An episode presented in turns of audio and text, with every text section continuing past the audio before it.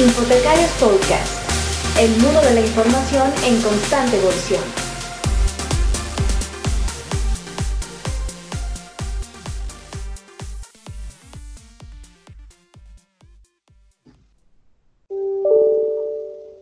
Hola ¿qué, tal amigos? Muy buenos días, buenas tardes, buenas noches, en función de dónde nos vean o dónde nos escuchan. Es para nosotros los locos del podcast volver nuevamente por aquí. El día de hoy me acompañan mis dos amigos y, y compinches de Infotecarios Podcast. Por allí mi buen amigo Toño. ¿Qué tal Toño? ¿Cómo va Mexicali? Con 45 grados y un chingo de cerveza, como diría la canción. Sí, pues supongo que es este equivalente a que hay mucha cerveza. Pero bien, así, así, hace mucho calor aquí, apenas comienza el verano. Tenemos 42 grados centígrados, este, todavía no llegamos al máximo, pero un placer como siempre estar compartiendo cámara y micrófono con los infotecarios. Y por allí, a lo mejor menos grados, ¿no? ¿Qué tal, Santi? ¿Cómo andas y por dónde andas? Bien, bien, aquí de incógnito hoy por los problemas de conectividad que por estos días a todos nos acechan. Estoy en Cali todavía en cuarentena, no hemos podido salir de la ciudad. En Cali estamos por estos días a unos 32, 35 grados, que es un clima un poco eh, menos tropical que el de nuestro amigo Antonio, así que sobreviviendo bien, llevándola bien en esta cuarentena y haciendo mucho por virtual, afortunadamente. Y hablando de virtual y de historia, mi querido Saúl, no porque sea un personaje histórico, sino porque ha vivido en historia con nosotros, está Diego Ariel Vega hoy con nosotros. Digo un personaje histórico en la medida en la que fue parte de ese inicio de Infotecarios, pero además hace mil cosas más y ha hecho mil cosas más por estos días. Diego, bienvenido. ¿Cómo está Argentina por estos días? ¿Qué tal, chicos? ¿Cómo andan? ¿Todo bien? Bien, bien, todo bien. Acá con un poquito menos de, de calor que ustedes, estamos en otoño, no tengo idea cuántos grados, pero bien, bien, todo bien, eh, sobrellevando la, cuarentena que nos toca atravesar a todos. Buenísimo, ¿no? Bienvenido. La verdad es que es un gusto. Ya hablábamos un poquito previo al, inicio de esta grabación. Eh, mencionar un poco que, que decíamos un poco a modo de broma que, que, Diego es un poco el padre prófugo por ahí, porque en realidad es que sí que es parte de, del nacimiento, de hipotecarios. y bueno, que se fue por cigarros. Exactamente. y no ha vuelto entonces. Bueno, hoy está volviendo. Vamos a ver si logramos que el, el, el juzgado de familia haga algo al respecto. Hablar un poco de la experiencia también de Diego, porque Diego ha estado por ahí en varios proyectos, eh, e incluso hoy en día gestiona el, el, blog por ahí de la Asociación de Bibliotecarios Jurídicos en Argentina, ha estado compartiendo con nuestros amigos de Aprender 3C, eh, por allí con la VIAR, es especialista en áreas de tecnologías de información, migraciones, Winisis, sistemas de gestión bibliotecaria, pero además de todo ello, eh, Diego también tiene una formación por ahí en, en, área de sistemas y también como bibliotecario. Entonces, combina dos, eh, dos áreas muy útiles hoy en día y por ahí lo vemos eh, metidos en algunos otros proyectos, además de infotecarios. Está por ahí con One Big One Ref eh, de Wikipedia, proyectos eh, que maneja por ahí como biblio trabaja con memes guías bibliotecarios y se especializa mucho en temas de e-learning hoy en día y ciencia de datos. Así que la experiencia muy vasta, muy amplia y bueno, ya veremos si responde o no responde por la paternidad del niño. Oye, Diego, ¿y a qué horas comes, eh? no sé. En, realidad todavía no comí. Mirá, son las 2 de la tarde acá en Buenos Aires y acá dije, vamos, me voy a quedar con los chicos y eh, como más tarde. Voy a comer como a las 4, a las 5, no sé. Muy bien, muy bien. Pero cuéntanos, cuéntanos ahora, o sea, ¿cómo, cómo llegaste a eso? Yo quiero saber, primero un poco, Diego, eh, eh, cómo fue ese inicio de Infotecarios, porque eso, eso nos, nos, pues nos recuerda muy buenos momentos a todos, pero también ahora, ahora en dónde estás y cómo llegaste a eso, eh, en esa combinación tan interesante que hoy en día es tan valiosa de, sistemas con, bibliotecas, ¿no? Bueno, en realidad, eh, mi primer carrera universitaria en la UBA, en la Facultad de Ciencias Económicas de, acá de Buenos Aires, es, fue una licenciatura en sistemas, ¿no? Eh, yo cursaba letras en esos delirios que tiene uno, ¿no? Eh, la carrera de letras al mismo tiempo y obviamente llegó un momento que fue imposible cursar al mismo tiempo las dos carreras y abandoné letras. Eh, me, me, tiré para la de sistemas, terminé la carrera, pero siempre quedó, me quedó el bichito ahí pendiente. Me gusta mucho siempre me de chico leí mucho, me gusta mucho la literatura, los libros. Y bueno, dije, en algún momento voy a hacer algo. Y bueno, dije, no tenía ganas de hacer una carrera universitaria otra vez. Y encaré una tecnicatura, una tecnicatura superior de bibliotecología, que realmente me, me gustó mucho. Y bueno, ahí terminé, terminé siendo bibliotecario también. Bibliotecario sin biblioteca, como siempre aclaro. Nunca trabajé en una biblioteca. Hice muchas cosas relacionadas con bibliotecas y eh, siempre estoy en contacto con gente que trabaja en bibliotecas. Ahora en el Instituto de Formación Superior número 13, donde yo me recibí eh, de bibliotecario, estoy ayudando en la parte informática, en el laboratorio de computación, bueno, manejo el blog, el, aula virtual que tuvimos que crear de la nada para, para que no, perder la cursada este trimestre.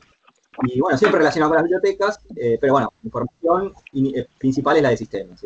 Y los inicios de, infotecarios, bueno, vienen un poco allá por el año 2011, si no me equivoco, eh, que estaba el blog Bibliotecarios en España, donde escribíamos con Saúl, los dos, y en un momento Julián nos ofreció, que es el creador, ¿no? Julián Marquina, nos me ofreció la, idea de crear, replicar la experiencia en Latinoamérica.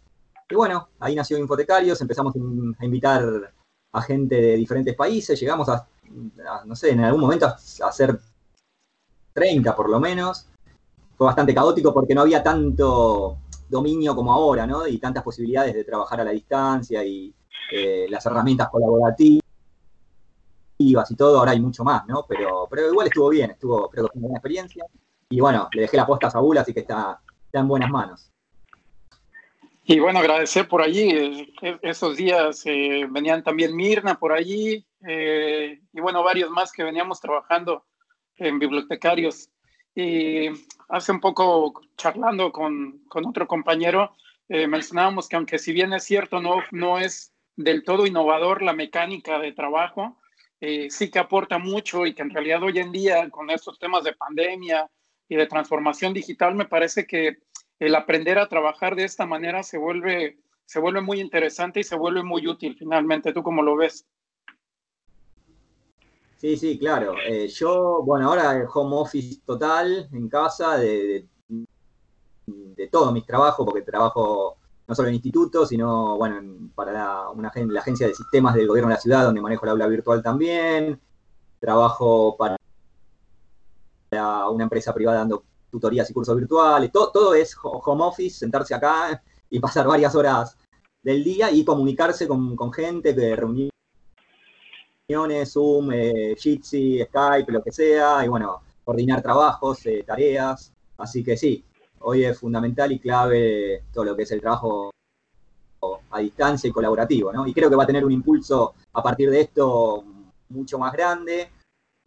Por ahí también es algo que me interesa mucho, yo me, metí mucho con el tema del e-learning, me parece que los bibliotecarios es algo que pueden explorar para todo lo que tiene que ver con con formación de usuarios, con Alfin, ¿no? alfabetización informacional, y para, no sé, innovar, inclusive dictando, no sé, clubes de lectura virtuales o, actividades extra bibliotecarias que puedan realizar. me llama la atención un curso que, que está viendo que ofertas o que impartes. en, muchas veces en este podcast hemos hablado que los bibliotecarios no sabemos cacarear el huevo, eh, decir todo lo que hacemos o lo que se hace detrás de una biblioteca, toda la infraestructura que hay. Y veo que tienes un curso que es memes y gifs para, para bibliotecarios, para que aprendan a compartir de una manera más agradable, que hagan un poquito de marketing de su trabajo. ¿Nos podrías comentar acerca de esto, Diego? Sí, bueno, buenísimo. Y eso fue un taller que yo armé en forma presencial en el instituto, que tenemos la suerte tener un buen laboratorio con unas cuantas máquinas, entonces eh, yo lo armé para, dictarlo en forma presencial para los, alumnos y extracurricular, ¿no? No es parte de ninguna de las materias.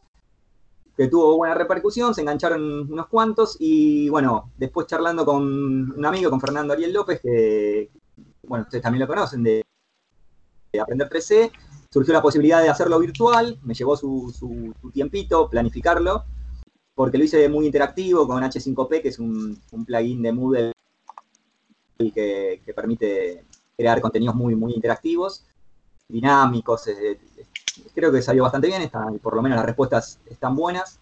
Y, la idea era apuntar a, tratar de explicar un poco y de, dar algunas ideas para el uso de memes y GIF en las bibliotecas, pero no exclusivamente desde el punto de vista del humor, que uno es, lo que siempre lo asocia, ¿no? Con reírse un rato y pasarla bien. Hugo, eh, para, poder hablar ese, ese, este nuevo lenguaje que, sobre todo los, más jóvenes lo, tienen muy claro y, poder compartir, eh, no sé, desde las actividades que realiza la biblioteca, eh, talleres, cursos, crear eh, concursos Méride para promoción de la, lectura o difusión de la colección, ¿no? tratar de enfocarlo a, usarlo de alguna forma que, que, nos pueda servir a los bibliotecarios y a las bibliotecas para, para difundir todas las cosas que hacemos, ¿no?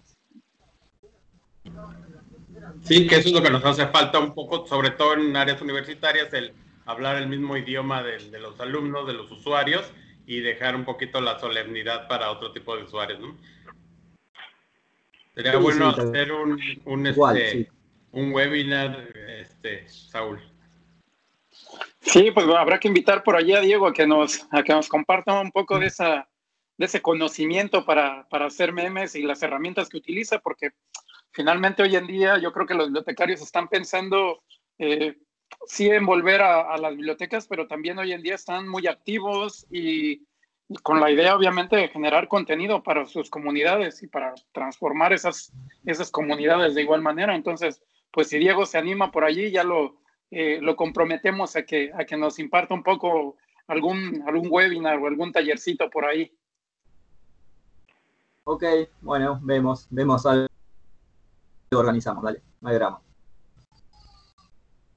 y también te vemos por allí con, el tema de One Bip, One Ref eh, de Wikipedia. Eh, vemos que se ha convertido en una campaña a nivel global. Eh, a ti te vemos particularmente en Argentina y vemos algunos otros representantes a lo largo de Latinoamérica, México e incluso por ahí de la mano de, Wikipedia y Wikimedia. cuéntanos cómo es este proyecto, quién se puede unir, cómo se puede unir, Cuéntanos un poco más. Bueno,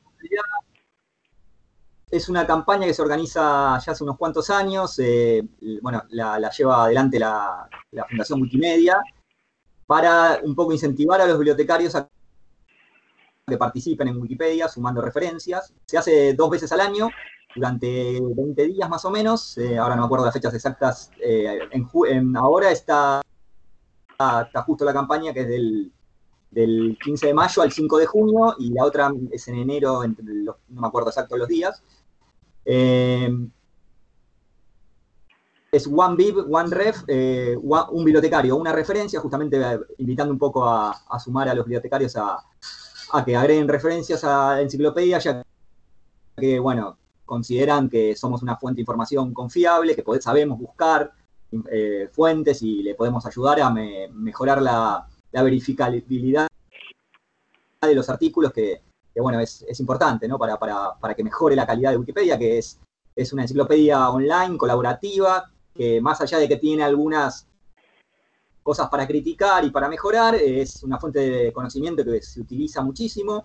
Y bueno, es, esa campaña nació un poco, nosotros siempre hacíamos con en el instituto talleres y charlas, y bueno, después me contactaron de Flalac para dar un webinar que dimos hace poco. Eh, se, dan en muchos lugares del mundo, ¿no? Eh, está la, versión obviamente en inglés que es One Live, One Ref, eh, One Librarian, One Reference, y bueno, en francés, en, portugués, en otros países, en otros idiomas. Y bueno, está, me parece que es una, iniciativa que está buena, le invita a todos los, bibliotecarios a participar, es bastante sencillo, eh, simplemente seguir una serie de pasos bastante básicos que cualquiera que maneje un procesador de texto más o menos lo, podría hacer para agregar una referencia.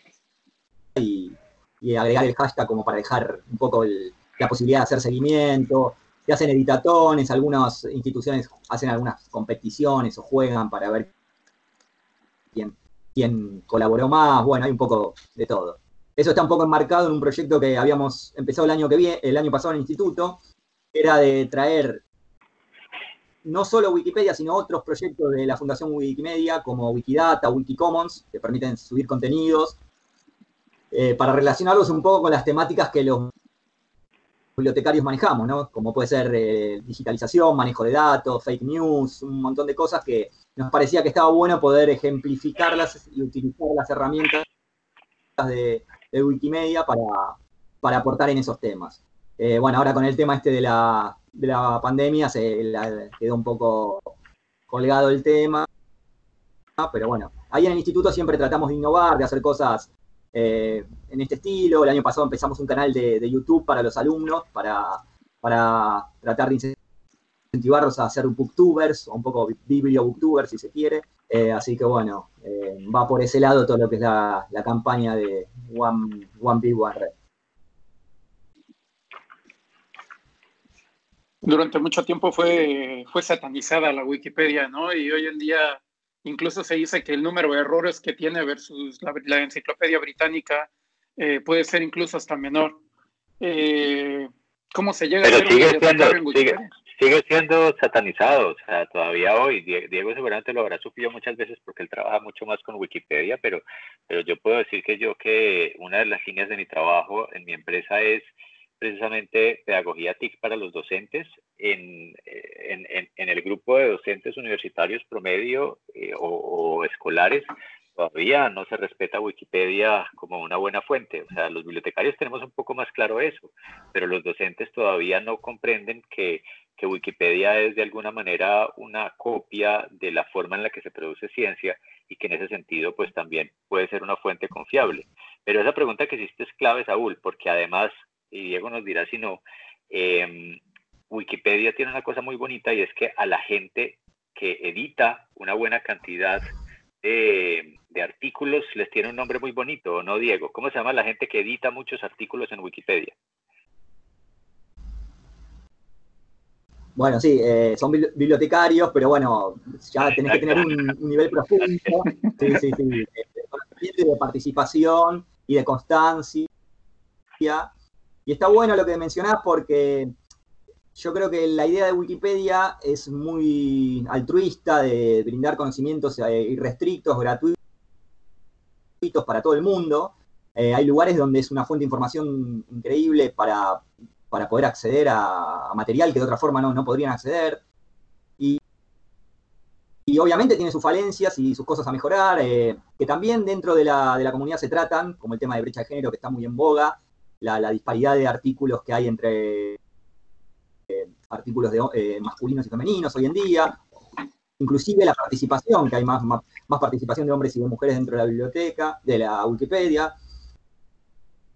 Eh, y la idea yo creo que es utilizarla como una fuente de información secundaria, lo cual implica algo ya, ¿no? No es una, fuente de información primaria, eso es claro. Correcto. Y, y que puede utilizar de forma eh, crítica también, ¿no? Obviamente uno puede, puede analizar los artículos con, cierta mirada eh, crítica y ver que está mejor, que está bien, que está mal, poder corregir, agregar referencias, más allá de que tenga intención de un punto de vista neutral, es lo que busca Wikipedia, obviamente los que escriben son seres humanos y la subjetividad siempre se escapa un poco.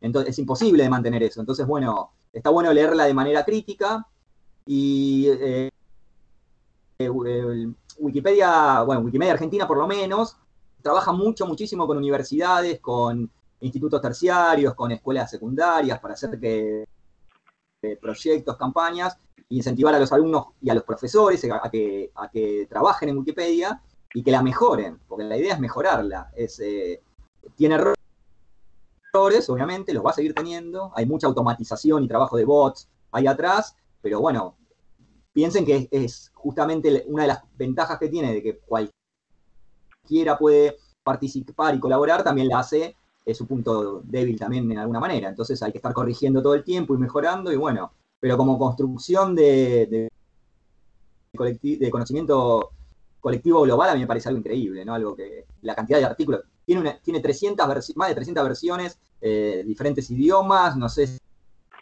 si son 500 millones de artículos publicados, siempre está entre las 10 primeras páginas más consultadas en internet, así que bueno, creo que los números muestran que puede gustar o no, puede tener sus falencias, que las tiene obviamente, pero bueno, está ahí y bueno, no aprovecharla, no, no querer mejorarla, me parece, qué sé yo, que uno se perdería algo, ¿no? Buenísimo. Y yo creo que va a rescatar dos cosas de eso que nos dijiste, Diego. Una es que Wikipedia es una muy buena fuente, pero no es una fuente primaria, sobre todo para trabajos académicos, pues tenemos que aprender a buscar, y, y, de eso se trata la alfabetización informacional, pues eh, en producción científica, en, en bases de datos académicas primarias, en donde podamos realmente tomar esos datos de una manera confiable, pero en cualquier caso, sea para fuente primaria, sea para fuente de referencia secundaria, como el caso de Wikipedia u otras, lo importante, y ese es el segundo punto, es que hay que aprender a determinar cuándo una información es confiable o no, y eso va más allá incluso de la información académica. En ese punto, eh, ¿qué podemos hacer entonces los bibliotecarios durante este, durante este periodo de tiempo de One Leaf, One Ref? O sea, ¿cuál es nuestra tarea? ¿Qué, qué nos queda por estos días?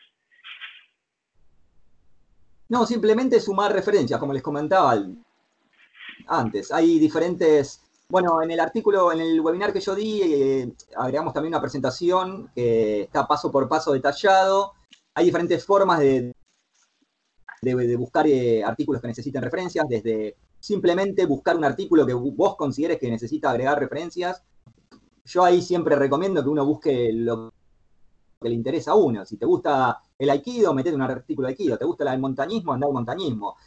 Algo afín a lo que te guste a vos o a, tus intereses, a tus pasiones, a tus hobbies, como para poder agregar algo.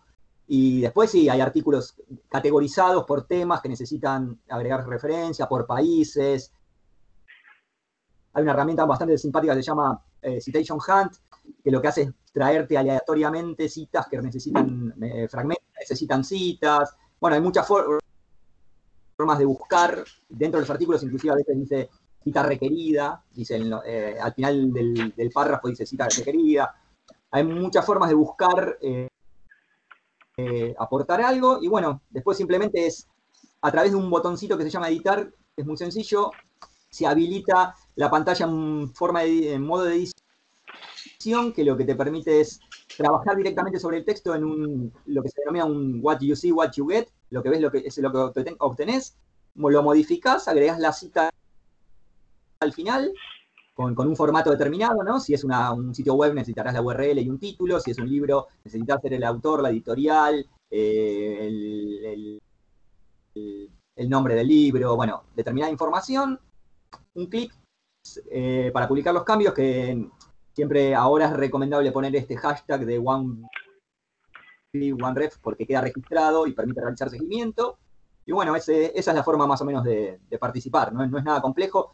En la página de, Wikipedia de, de la campaña pueden buscar muchos eventos que se están realizando. Se pueden sumar, hay webinars, hay workshops, hay charlas, hay de todo. Y hay mucha información, muchos documentos videitos cortitos también que explican esto de, cómo subir la referencia. No es nada complejo. El que tiene ganas simplemente es, los bibliotecarios somos un poco autodidactas, ¿no? Buscar un poquito, informarse y, y, hacerlo. Y yo creo que finalmente, como lo mencionan, en un principio fue muy satanizado, pero realmente esto a la edad temprana, en, en la educación básica, ayuda mucho a la metodología de la investigación que ya se ha perdido también a lo largo de los años. O las eh, generaciones del día de hoy ya no tienen esos hábitos de, metodología de investigación porque ya tienen información a primera mano. Y entonces esta herramienta de Wikipedia como que siento que estructura un poco esa metodología de la investigación y ha evolucionado en favor. Y yo también considero que, se ha convertido en una herramienta, si no fundamental, sí eh, formadora de contenidos con una estructura para cierto tipo de, usuarios, pero que va encaminada hacia la perfección de la investigación científica.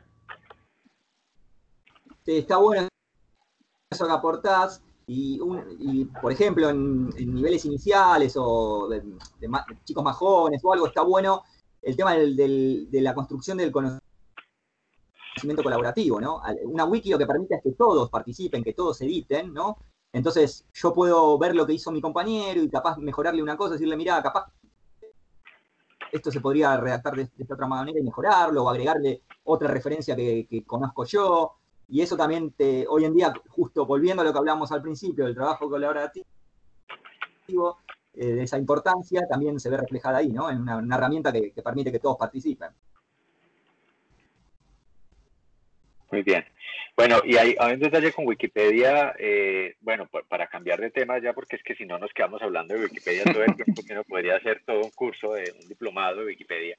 Pero para cambiar de tema un detalle con Wikipedia y es que pocos entramos, digamos los que somos muy amigos de Wikipedia, entramos a la portada de Wikipedia de vez en cuando, pero la gente no entra a la portada, o sea, sino que busca un artículo y va directo. Yo creo que un ejercicio que podemos recomendar es de vez en cuando, una vez a la semana, eh, una vez al mes si quieren, pásense por wikipedia.org, pásense por la portada de la, de la enciclopedia y vean todas esas opciones que salen ahí, entre otras cosas, aprender de lo que es un artículo destacado, lo que es un artículo bueno, eh, explican cómo funciona esto de la edición colaborativa eh, y, queda uno mucho más, eh, digamos, convencido de que es un ejercicio al que vale la pena aportar.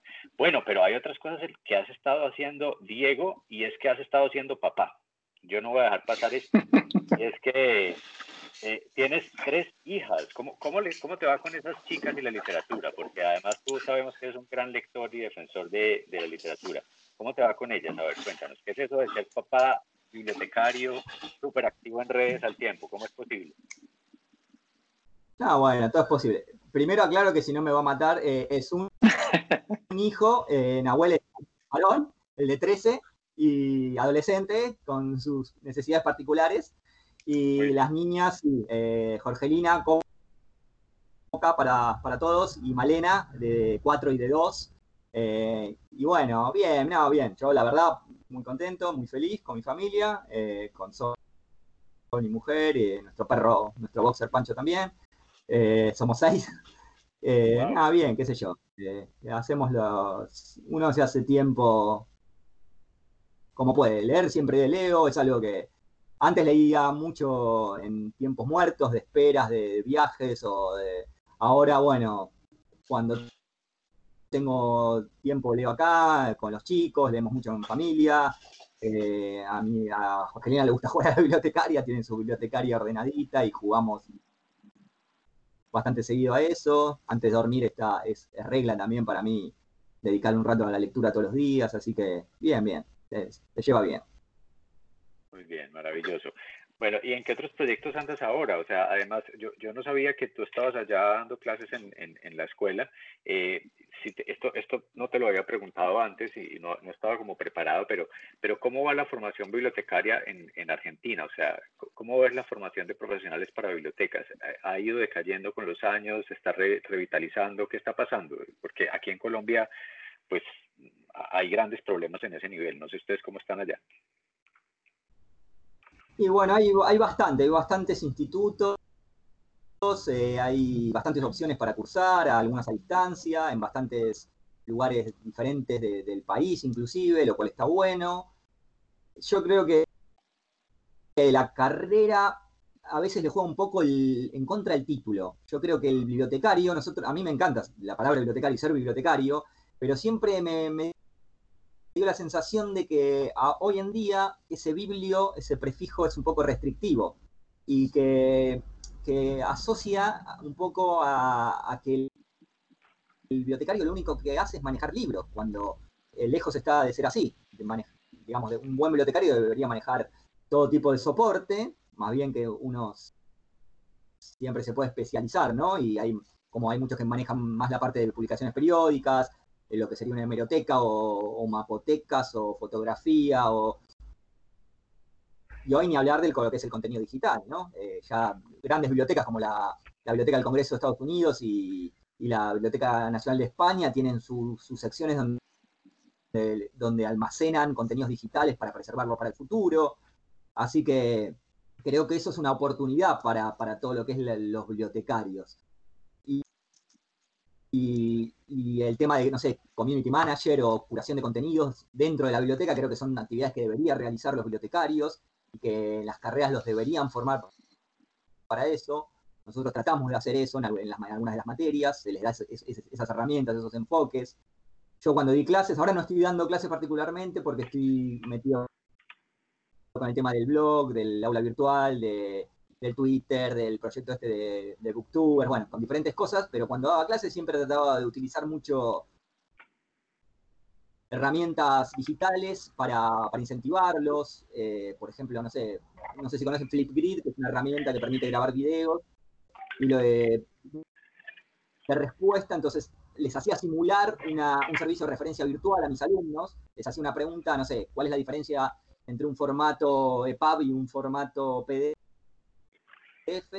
Y que ellos me contesten con un video como si le estuvieran contestando a, un usuario que les hizo la pregunta, ¿sí? Con, no sé, algunos, algunas restricciones de tanta duración, o bueno, y había cosas muy creativas, creo que acá en Argentina nosotros en el instituto por lo menos tenemos alumnos eh, jóvenes y después gente que también la hace como segunda carrera, eh, muchos, muchos maestros también, que, siempre estuvo muy relacionada con, la bibliotecología.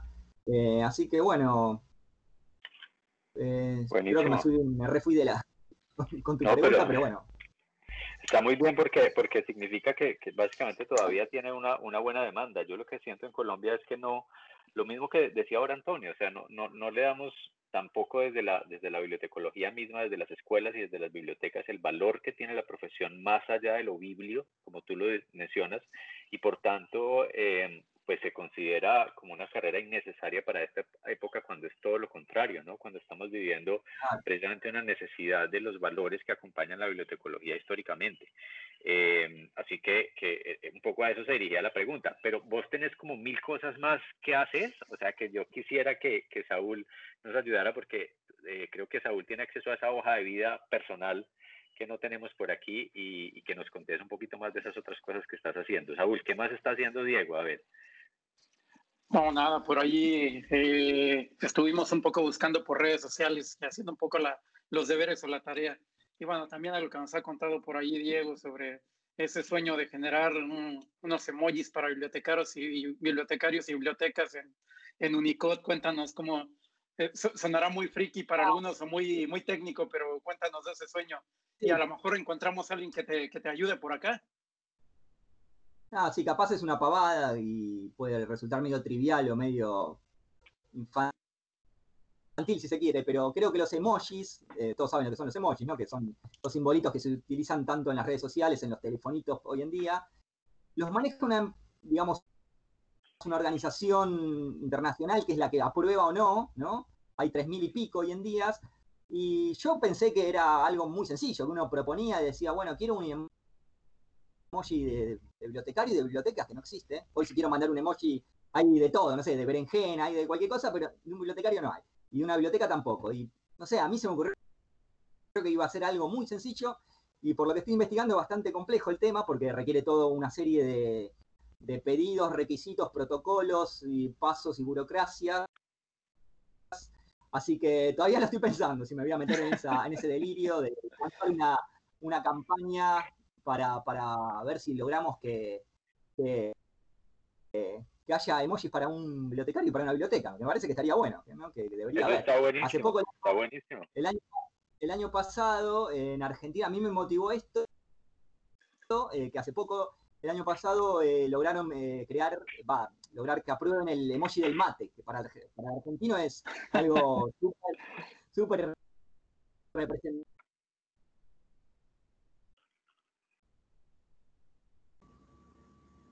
Por ahí parece que se nos quedó colgado, ¿no? Se nos fue, se nos fue colgado. Eso fue, eso fueron, los, eso fueron los uruguayos. Pero bueno, fueron los uruguayos. Cuando eh, que bloquearon, bloquearon. Sí, a ver, cuéntanos. Sí, sí. No, no, que para que te des una idea de algo, es como que tienen en cuenta la cantidad de palabras, de veces que se buscan en los diferentes buscadores la palabra. Si la palabra, no sé, biblioteca o bibliotecarios no tiene unas cantidades mínimas de visitas en, Google, en Bing, en, bueno, en DuckDuckGo, qué sé yo, algunos buscadores determinados, ni siquiera como que ni, te molestes en participar porque no te lo vamos a probar.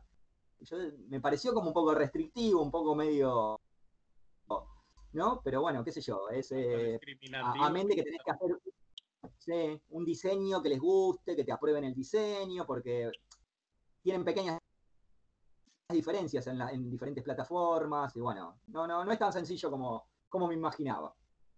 Ahora que mencionas el ejemplo, Diego, vamos a tener aquí un conflicto de intereses ¿eh? con el mate entre Uruguay, Paraguay y Argentina. ¿eh?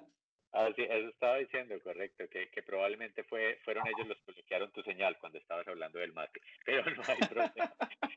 el, caso es que eh, aquí yo, no me lo voy a, yo no me lo, apropio, eh, no me lo apropio para los argentinos, creo que es algo que, se comparte muchísimo con, con, los hermanos de Uruguay, los hermanos de Paraguay también, eh, alguna gente de Brasil también, del de la zona de frontera, y bueno, no me voy a apropiar de Argentina. Sí, en Argentina se consume mucho se produce mucho a la yerba mate y es un símbolo que de alguna manera representa. Y bueno, y, hubo una lucha ahí por meterlo y se lograron ese, ese emoji famoso del mate.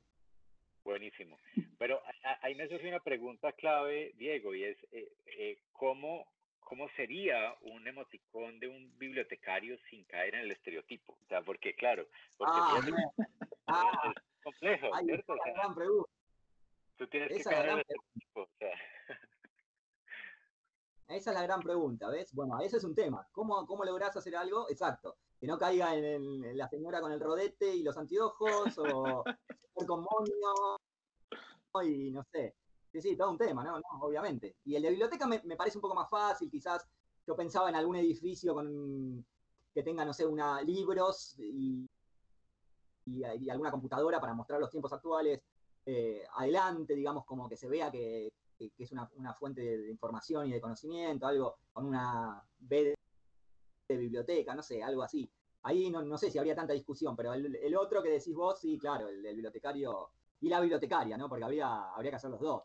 Eh, sería todo, un tema, ¿no? No sé si es la verdad Es que excelente la idea, yo creo que sí vale la pena el esfuerzo por, por dignificar un poco la profesión y todo lo que se hace alrededor de las bibliotecas sobre todo en esta pandemia que finalmente yo lo comentaba en alguna de mis redes sociales que el bibliotecario en el nivel, por lo menos Latinoamérica, es el empleo de los peores pagados y que tienen un menos peso en, la, en la sociedad latinoamericana con la importancia o en el escalafón que los acomodes, porque aunque siempre han estado presentes, no es algo que, que, sea de aplaudir o, o, que la gente celebre que seas bibliotecario.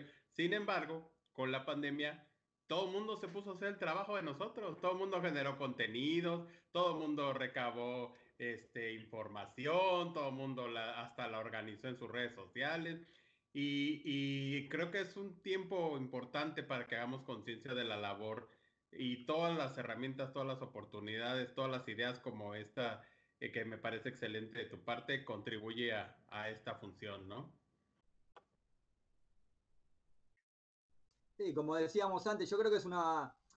La carrera está en, un punto medio de quiebre, me parece a mí, y, que es una oportunidad, ¿no? Saber enfocarte en estas, estas nuevas funcionalidades que se, requieren de un bibliotecario, ya hace tiempo, ¿no? Pero todo lo que es el manejo de la información digital, todo lo que es curación de contenidos digitales, eh, todo lo que es el, ser un community manager de una biblioteca, son cosas que, pueden atraer a, nuevos estudiantes. Nosotros tenemos 400 estudiantes eh, eh, en el instituto, lo cual es un número bastante interesante. Así que creo que si la sabemos aprovechar es, una carrera que todavía va a seguir tirando un, buen tiempo. Muy bien. Sí, además es un poco una, necesidad de formación, ¿no? Y en ese tema de la formación tú estás muy, muy metido con temas de e-learning. Eh, ¿Tú por qué crees que que los bibliotecarios deben de aprender Moodle, por ejemplo? Bueno, a mí, yo, yo soy enamorado de Moodle en el sentido de que es, otra vez, voy a lo mismo, gratuito, libre, bueno, una plataforma que, que, podés utilizar, que es muy versátil, que te adapta muy fácil a, lo que vos querés. Y me parece que está bueno utilizarla en bibliotecas porque, no sé, te, te puede permitir eh, realizar, eh, por ejemplo, alfabetización informacional, todo lo que es formación de usuarios, eh, y hasta cosas más creativas, como por ejemplo, no sé, un club de lectura virtual, tiene, tiene muchas herramientas como foros o muchas cosas que te permitirían hacer ese tipo de cosas. Creo que la idea capaz es eso, a veces agarrar herramientas que no, no están pensadas para algunas cosas, a veces, y utilizarlas para otras, a veces está bien también. Y me parece una herramienta que en una biblioteca, eh, un bibliotecario hoy en día debería manejar, que está buena. Para todo lo, que sea cursos de, formaciones eh,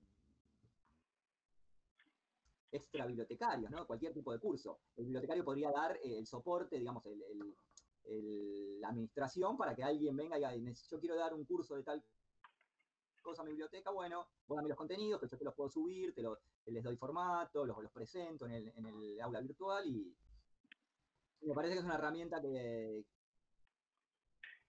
muy necesaria eh, para ahora y cada vez va a ser más necesaria, ¿no?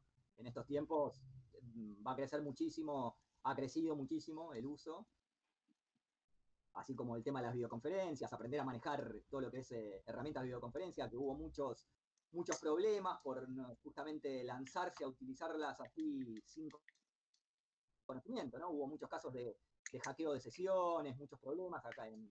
Y bueno, es, cuestión de formarse un poco, ¿no? el bibliotecario debería formarse en este tipo de cosas. Manejo de herramientas de videoconferencia, en Moodle, en e-learning, en todo lo que tiene que ver con la ciencia de datos, que es algo que, que también el bibliotecario, si le interesa, yo estoy siempre acá voy me van a decir de todo, ¿no? Porque entiendo que haya personas que les interese solamente el tema del libro, que me parece totalmente válido y, perfecto, o que, le guste la parte de preservación eh, y dedicarse a ese tipo de cosas, obviamente, pero también puede haber bibliotecarios que tengan otros intereses y que puedan volcarse y aprovechar estas, nuevas eh, herramientas y nuevas actividades en el, en el, ámbito virtual y, meterse ahí también, ¿no? Por eso lo de ciencia de datos también, los bibliotecarios manejamos datos, metadatos, sabemos, ¿no?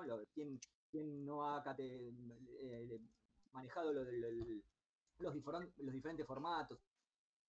Un Mark 21, un Dublin Core y toda esa historia. ¿Por qué no podría aportar en, un equipo interdisciplinario como generalmente se arman para, para lo que es ciencia de datos, para hacer estudios, análisis? Así que también ahí podría haber otra beta para meterse. Eh, creo que hay mucho donde, donde los bibliotecarios podrían explorar en la actualidad. Y no quedarse siempre con mi, función es solamente eh, estar en una biblioteca, ¿no? buscar otros lugares para trabajar, ¿no? Eh, centros de documentación tradicionales, pero también, no sé, en, los medios de comunicación, bueno, en otros espacios. Muy bien. Bueno, eh, y en ese sentido, yo no sé si haya más preguntas de cierre, porque miren, es que con la gente interesante se nos va el tiempo muy rápido. Me acabo de fijar en el reloj, llevamos como una hora hablando ya con, con Diego. Eh, y yo sí quisiera que, que, cerráramos con, con, ese mismo tema que acaba de preguntar Antonio. O sea, si hubiera una, una habilidad que tú les recomiendas aprender a todos los bibliotecarios hoy, una sola, o sea, esto es necesario para todos, esa habilidad que tendríamos que aprender es cuál. Ah, bueno, y difícil. Es difícil porque además somos muy multidisciplinares. Sí, claro. sí. Pero, pero, pero eh, es un poco el reflejo precisamente, un poco de esa respuesta quería que, llegáramos. Eh, no puede, no puede ser una, ¿cierto? Pero entonces, dinos, en, en, tu caso, en tu caso, ¿cuál es esa línea o cuál es esa línea de, conocimiento que deberíamos profundizar como bibliotecarios a raíz de estos cambios que estamos viviendo? Ya no solo una, sino como una línea.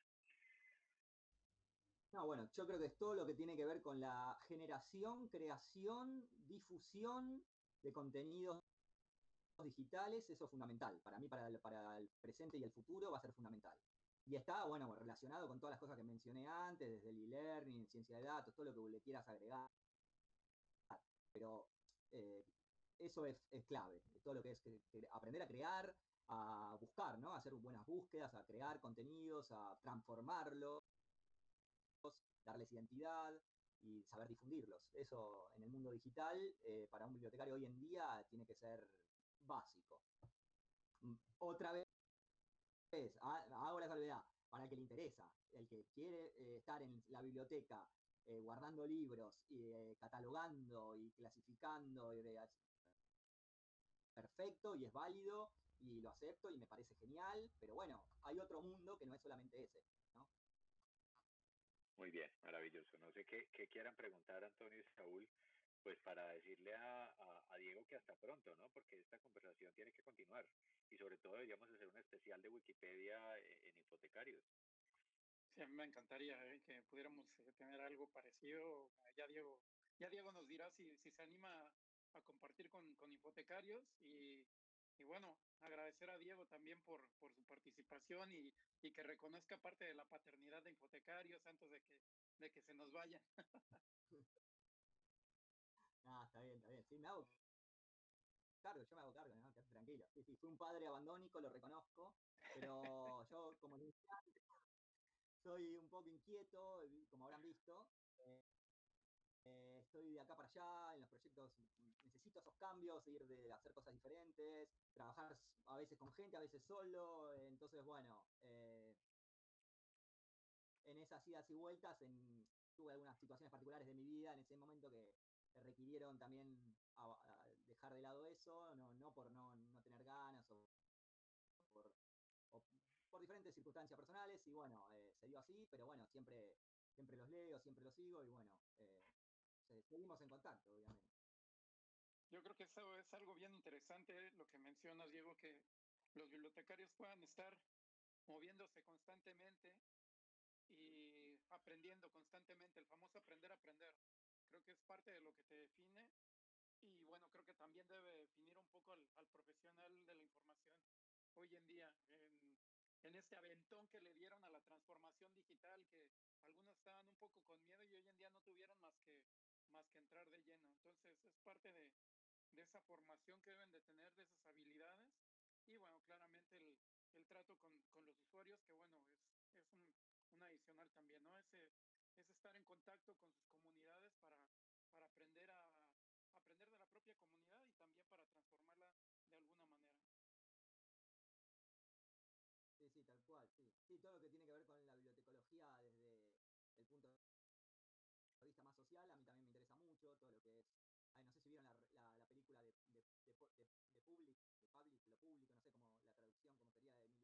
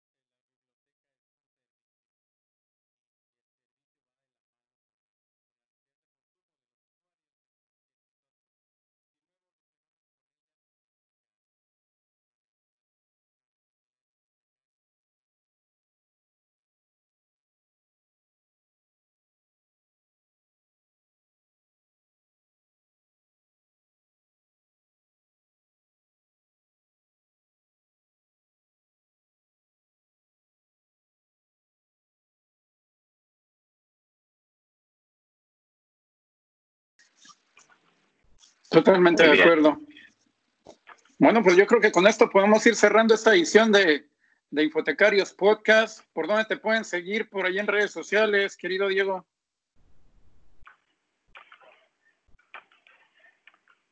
Diego, otra vez lo bloquearon los, los del mate. No. Cigarros otra vez. Se me hace. Bueno, esperemos que se recupere Diego, ¿no? Ahí en un momento porque pues eh, disfruté mucho de esta conversación. Eh, definitivamente Diego tiene mucho que contar. Además es impresionante otra vez que una persona con, con, esa vida familiar tan activa haga tantas cosas. No sé cómo hacen ustedes. Yo digamos tengo la, la eh, o fortuna o infortunio, no sabe uno pues de todavía no tener familia. y eso me, me permite pues hacer una buena cantidad de cosas. Creo que Diego se nos cayó, ¿no? Eso pasa en vivo. Les dije que si sí, otra vez, esas conductas no cambian. ah, se nos voló, ¿no? Ahora cuando le íbamos a decir el compromiso de, ahora vuelves hipotecarios, ahí se nos fue a comprar cigarros. No, otra vez, muy bien. Muy bien, no se lo esperamos. Tienes, tienes, razón, Saúl, es un compromiso que se hace fuertemente pues con las necesidades que tienes cuando amas lo que haces y pues tengas o no familia este o mascota o lo que tengas en tu casa, este tienes el compromiso y la ética profesional pues es la que te lleva a, a seguir insistiendo, ¿no? Y el amor por lo que haces. Se hace uno el tiempo, el espacio, aunque a veces se reduzca, y creo que es el caso de Diego que se ve que le apasiona lo que hace. De acuerdo, así es.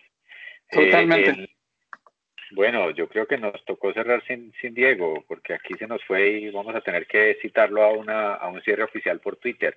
Diego es Diego Ariel Vega, ¿no? En redes sociales. Exactamente. Por ahí lo, pueden seguir.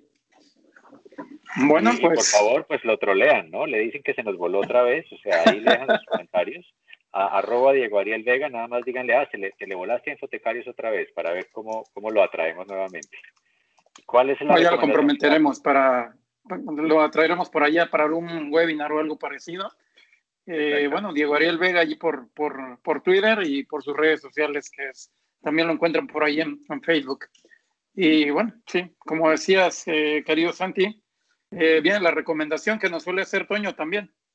Toño, ya saben, amigos, ya saben, si nos caen bien, si les gusta hipotecarios, compartan. Si no les gusta, fastídenle la vida al enemigo, mándenselo, cópienlo, compártanlo, pero no dejen de hacer de esto una información viral para todo el mundo de la información. Un placer, Santiago. Saúl, como siempre, los quiero mucho. Un, abrazo, gustazo, amigo. Síganse bueno, pues hasta la siguiente. Venga. Un abrazo. Nos vemos pronto. Chao, chao. me tocó. Tengo una tecla en corto ahí en el patio y que no se corte la luz. Y la más, así que me cortó la luz. Por eso que los abandoné. No fue, no fue el segundo abandono, Saúl, quédate tranquilo. ¿eh? Sí, sí, era lo que decíamos. Eh, justamente. Eh, pero bueno, Diego, ya para ir cerrando, entonces cuéntanos por ahí las redes sociales. Mm, decíamos que era Diego Ariel Vega por Twitter. Sí, sí, es, la única que estoy usando. Tengo Instagram, pero la verdad no lo uso y Facebook no hace rato que va, le di de baja directamente. No, me manejo, me estoy manejando ahí. Bueno, en LinkedIn, pero más profesional, no tiene sentido. Así que, nada, bueno, sí. Eh, eh, ahí yo tengo los mensajes abiertos, así que si me quieren contactar por ahí no hay, problema. Bueno, mi mail es sencillo, es diegoarielvega.gmail también. Eh, si me tienen alguien con acá por ahí también hay Hipotecarios Podcast, el mundo de la información en constante evolución.